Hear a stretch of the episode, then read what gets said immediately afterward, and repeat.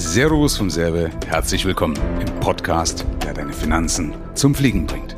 Michael, Frage. Ich bin neulich äh, über den Begriff das magische Dreieck der Geldanlagen gestoßen. Was ist das?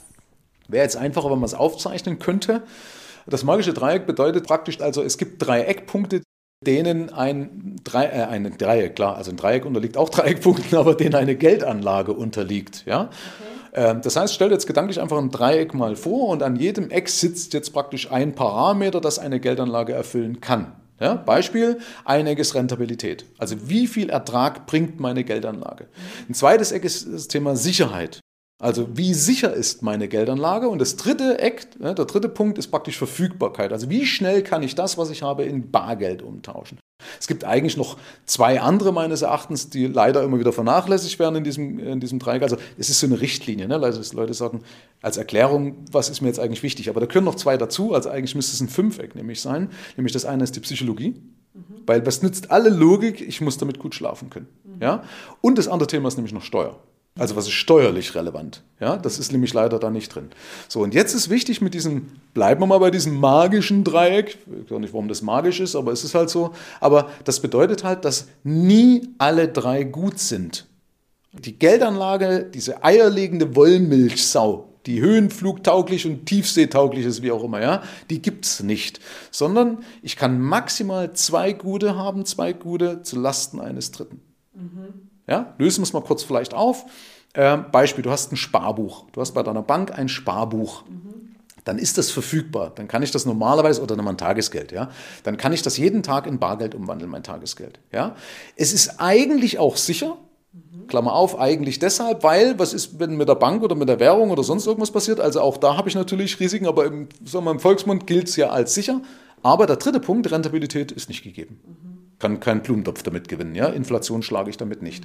So, das heißt, das Sparbuch gilt als sicher und verfügbar zu Lasten der Rentabilität. Ja?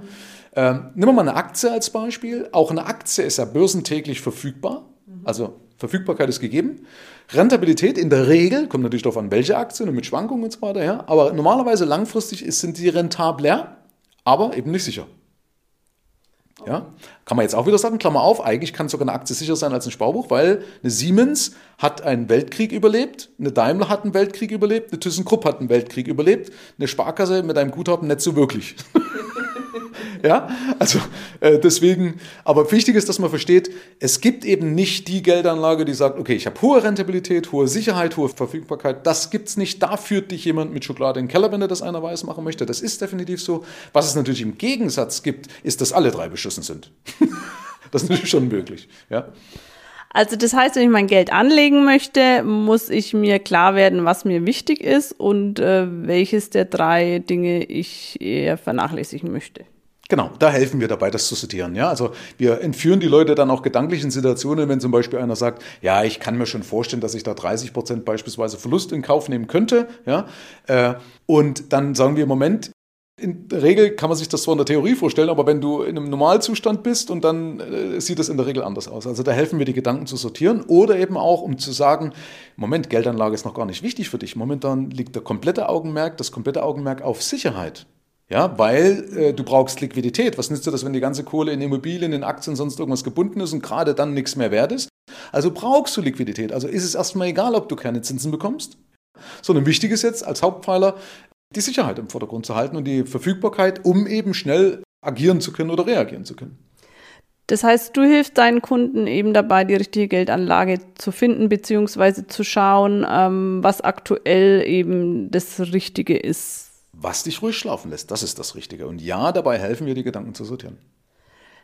Das heißt, äh, du hilfst nicht nur eben bei dem magischen Dreieck, sondern du hilfst dann beim magischen Fünfeck. Genau, das ist alles magisch, was wir machen. Das ist wirklich magisch.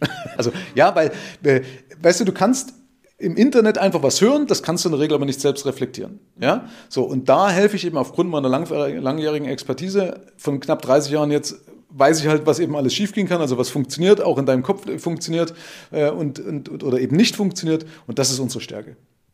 Okay, super. Vielen herzlichen Dank für die Erläuterung. Gerne.